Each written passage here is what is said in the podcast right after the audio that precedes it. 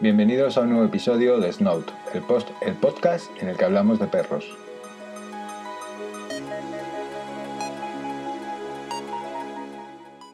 Siempre he querido, que, siempre he querido tener un perro sociable. Eh, desde que era pequeña he intentado que Happy se relacione con muchas personas y con otros perros. Eh, como sabéis, los cocker eh, tienen unas orejas muy grandes y desde siempre han sido un imán para otras personas y sobre todo para los niños. Los niños le cogen las orejas y juegan con ella como si fuera un peluche. Creo que para ella es algo normal. Siempre ha pasado y debe verlo como algo natural, aunque a veces sea por pura resignación. A Happy le encanta eh, que la acaricen y no suele desconfiar de nadie. Y esto para mí es una tranquilidad. He visto otros perros que tienen problemas a la hora de relacionarse, eh, son desconfiados, miedosos o agresivos. Y yo no quería tener esos problemas. A, raíz de esto os quería hacer unas preguntas. Eh, ¿Cuántas veces os habéis encontrado con un perro que al acercaros eh, no para de ladrar? ¿Alguna vez ha intentado un perro morderos? ¿Qué reacción tienen sus dueños ante estas situaciones?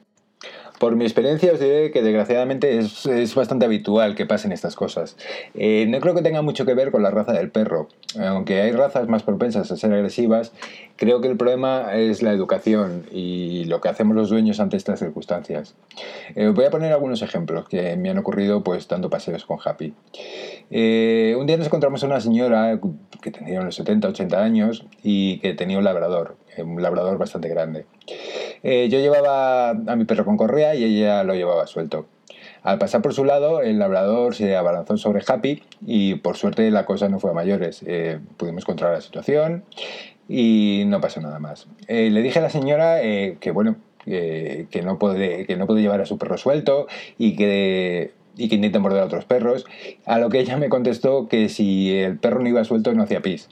Y además me dice que el perro se lleva mal con, con los cocker que es una raza que no le cae bien a su perro. En primer lugar, no creo que sea conveniente que esa señora eh, eh, lleve un perro tan grande y sobre todo cuando no lo hace ningún, cuando el perro no le hace ningún caso. Eh, puede que un día esta señora dé con los huesos en el suelo um, y tenga pues, algún tipo de lesión, de lesión, o algún problema. Y en segundo lugar, los perros sí hacen pis aunque lleven una correa puesta segurísimo.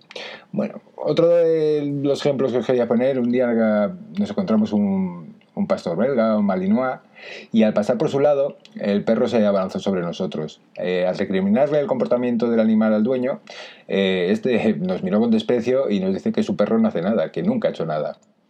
Eh, cuando me dijo esto, lo primero que pensé es que no es que el perro no haga nada, es que ya lo ha hecho y bueno, es algo que, su dueño debería ver e intentar corregir.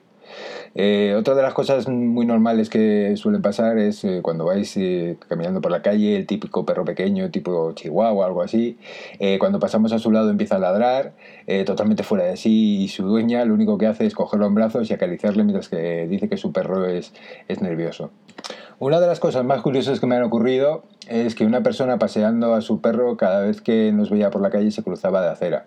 Al principio eh, yo no le di mucha importancia o no le daba mucha importancia, pero como veía que la situación se repetía, un día eh, le pregunté eh, por qué, por qué hacía eso y me contestó que su perro tenía malas pulgas y antes de tener problemas prefería ir por otro lado.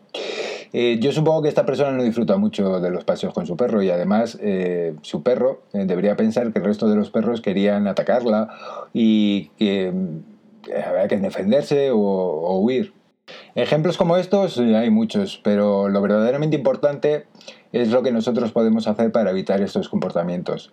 A veces tengo la sensación de que la gente se molesta conmigo cuando les indico que esto o aquello no está bien y no lo hago por intentar eh, ser más listos que ellos, simplemente lo hago para evitar problemas. Eh, no me creo ningún experto en perros, eh, pero lo que sí soy es una persona bastante observadora. Intento aprender cosas todos los días y sobre todo cosas que me gustan y me hacen sentirme bien. Y los perros es, una de ellas. Por eso quería compartir los siguientes consejos con vosotros. Debemos elegir a un perro acorde a nuestras capacidades físicas. Eh, aunque siempre he pensado que si el perro está bien estado no tendría que haber ningún problema con ningún perro ni con ningún tamaño.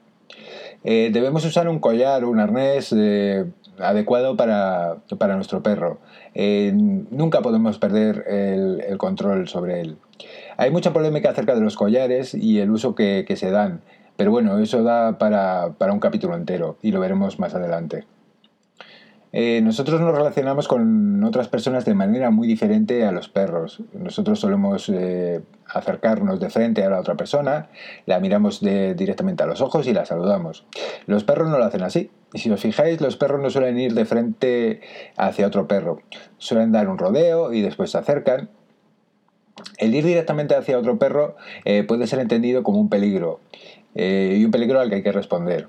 A la hora de pararnos y hablar con, con el dueño de otro perro, lo primero que deberíamos hacer es sentar a nuestros perros, saludar a la otra persona y después, si nos apetece, saludar al otro perro. Por último, si nuestros perros están tranquilos, les dejaremos que se saluden. Eh, es importante corregir los malos comportamientos de nuestros perros. Un enérgico no junto a un pequeño tirón de la correa puede ser suficiente. Eh, si no fuera suficiente tendríamos que explorar otras opciones. Eh, sigo pensando que adiestrar a un perro en obediencia es lo mejor que podemos hacer por él y por nosotros. Acariciar a un perro cuando está ladrando a otro perro, cogerle en brazos eh, y no corregir estos comportamientos es totalmente nocivo, ya que el perro interpreta que estamos premiando su comportamiento. Los perros eh, no siempre actúan así porque sean agresivos. A veces simplemente están, intentan defendernos o sienten miedo. Pero lo que tenemos que dejar claro es que jerárquicamente estamos sobre ellos y que nos tienen que obedecer. Imaginaros al perro como una balanza. En un lado está el placer de realizar algo, el ladrar, asustar a otro perro, correr detrás de un papel que, vuela. Y en el otro está el castigo que puede tener eh, no obedecernos. Eh, siempre que el placer esté por encima, eh, lo seguirán haciendo. Y por último, y muy importante, es que los perros utilizan el olfato para relacionarse. Se huelen unos a otros. Hay personas a las que le parece extraño este comportamiento, pero es natural en ellos. El problema se da cuando un perro en lugar de utilizar el olfato utiliza la vista. Debemos permitir que los perros se huelan unos a otros eh, porque es su forma normal de relacionarse. Bueno, hasta aquí el capítulo de hoy de Snout. Espero que os haya gustado y muy pronto eh, nos volvemos a oír en un nuevo episodio.